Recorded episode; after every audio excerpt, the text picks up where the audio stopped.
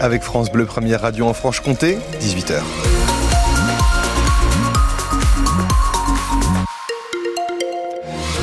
Du monde sur la route dans le Haut-Doubs ce soir. C'est compliqué entre la Cluse et Mijou et Pontarlier dans la descente de Mont-le-Bon en direction de Morteau et dans la traversée euh, de Val-d'Aon. Ailleurs, la circulation est beaucoup plus fluide. Sur le front du ciel, euh, ce soir, Christophe, mais qu'est-ce que ça nous annonce? Eh ben, C'est gris, c'est couvert, hein, rien de neuf euh, sur le front du ciel. Serais-je tenté, serais tenté de dire des pluies éparses prévues cette nuit?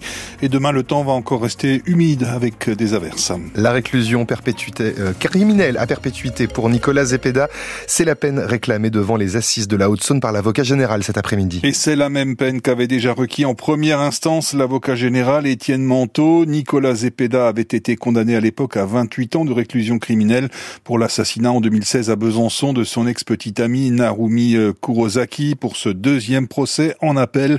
L'avocat général s'est une nouvelle fois attaché aujourd'hui à démontrer la pleine et entière culpabilité du Chilien.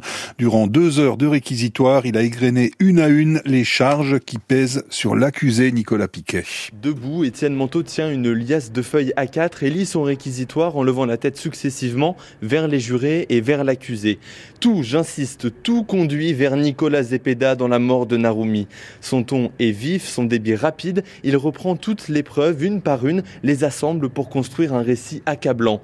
L'itinéraire de Nicolas Zepeda depuis le Chili, ses achats de produits inflammables, les cris dans la chambre, preuve selon lui que Narumi Alors oui, l'avocat général concède des zones d'ombre, une mort par strangulation ou étouffement, impossible de savoir, corps abandonné, brûlé ou jeté dans le doux ensuite, c'est l'inconnu. Les jurés l'écoutent avec attention, il leur parle directement. Vous tiendrez compte de la posture de Nicolas Zepeda qui s'est enferré dans le déni. Pour tout cela, l'avocat général requiert la prison à perpétuité. Et en ce moment, la parole est aux avocats de la défense. Le verdict devrait être rendu demain. Info à retrouver bien sûr sur francebleu.fr Besançon. Un rassemblement en ce moment, place Pasteur, pour protester contre la loi immigration. Environ 150 personnes sont réunies, parmi lesquelles la maire de Besançon, Anne Vigneault, au lendemain donc de l'adoption du projet de loi immigration au Parlement. On vote dans la douleur sur un texte durci par la droite. 59 députés et sénateurs Renaissance se sont abstenus ou ont voté contre le texte hier soir. L'aile gauche de la majorité rue dans les brancards, à l'image du ministre de la Santé Aurélien Rousseau qui a démissionné de son poste. Ce sont désormais aussi 32 départements qui s'opposent à cette loi. Ils annoncent qu'ils n'appliqueront pas le durcissement des conditions de versement de l'APA, l'allocation pour les personnes âgées dépendantes, durcissement prévu par le texte.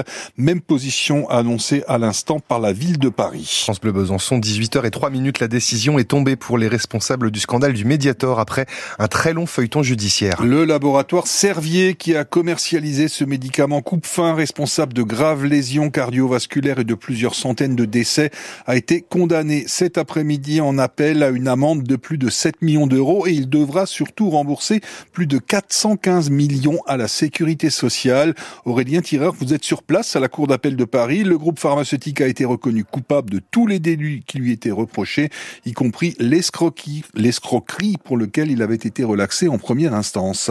Oui, et au bout de trois heures de lecture de cet arrêt, eh bien donc, il est plus sévère cet arrêt qu'en première instance. Hein. Les laboratoires Servier condamnés donc pour tromperie aggravée, blessures et homicides involontaires, et aussi cette fois pour escroquerie.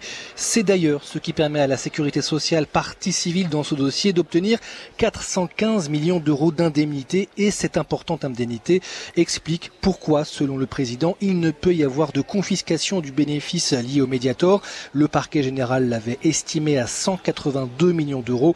Le président lui a estimé que cela mettrait en péril le laboratoire Servier et ses salariés. Pour autant, dans leur ensemble, hein, les victimes venues en grand nombre cet après-midi dans la salle des grands procès de la Cour d'appel de Paris ressortent avec, sinon le sourire, au moins une grande satisfaction. C'est le cas de Jean-Christophe Coubris qui en représente 3000. Une joie immense, dit-il, au bout de 13 ans de combat judiciaire. La pneumologue Irène Frachon qui a lancé l'alerte sur ce médicament, assise au premier rang pendant donc la lecture de l'arrêt, lâche un enfin un bon jugement avec les bons mots. Dans une rapide prise de parole, les avocats du groupe n'ont que des motifs, disent-ils, d'insatisfaction.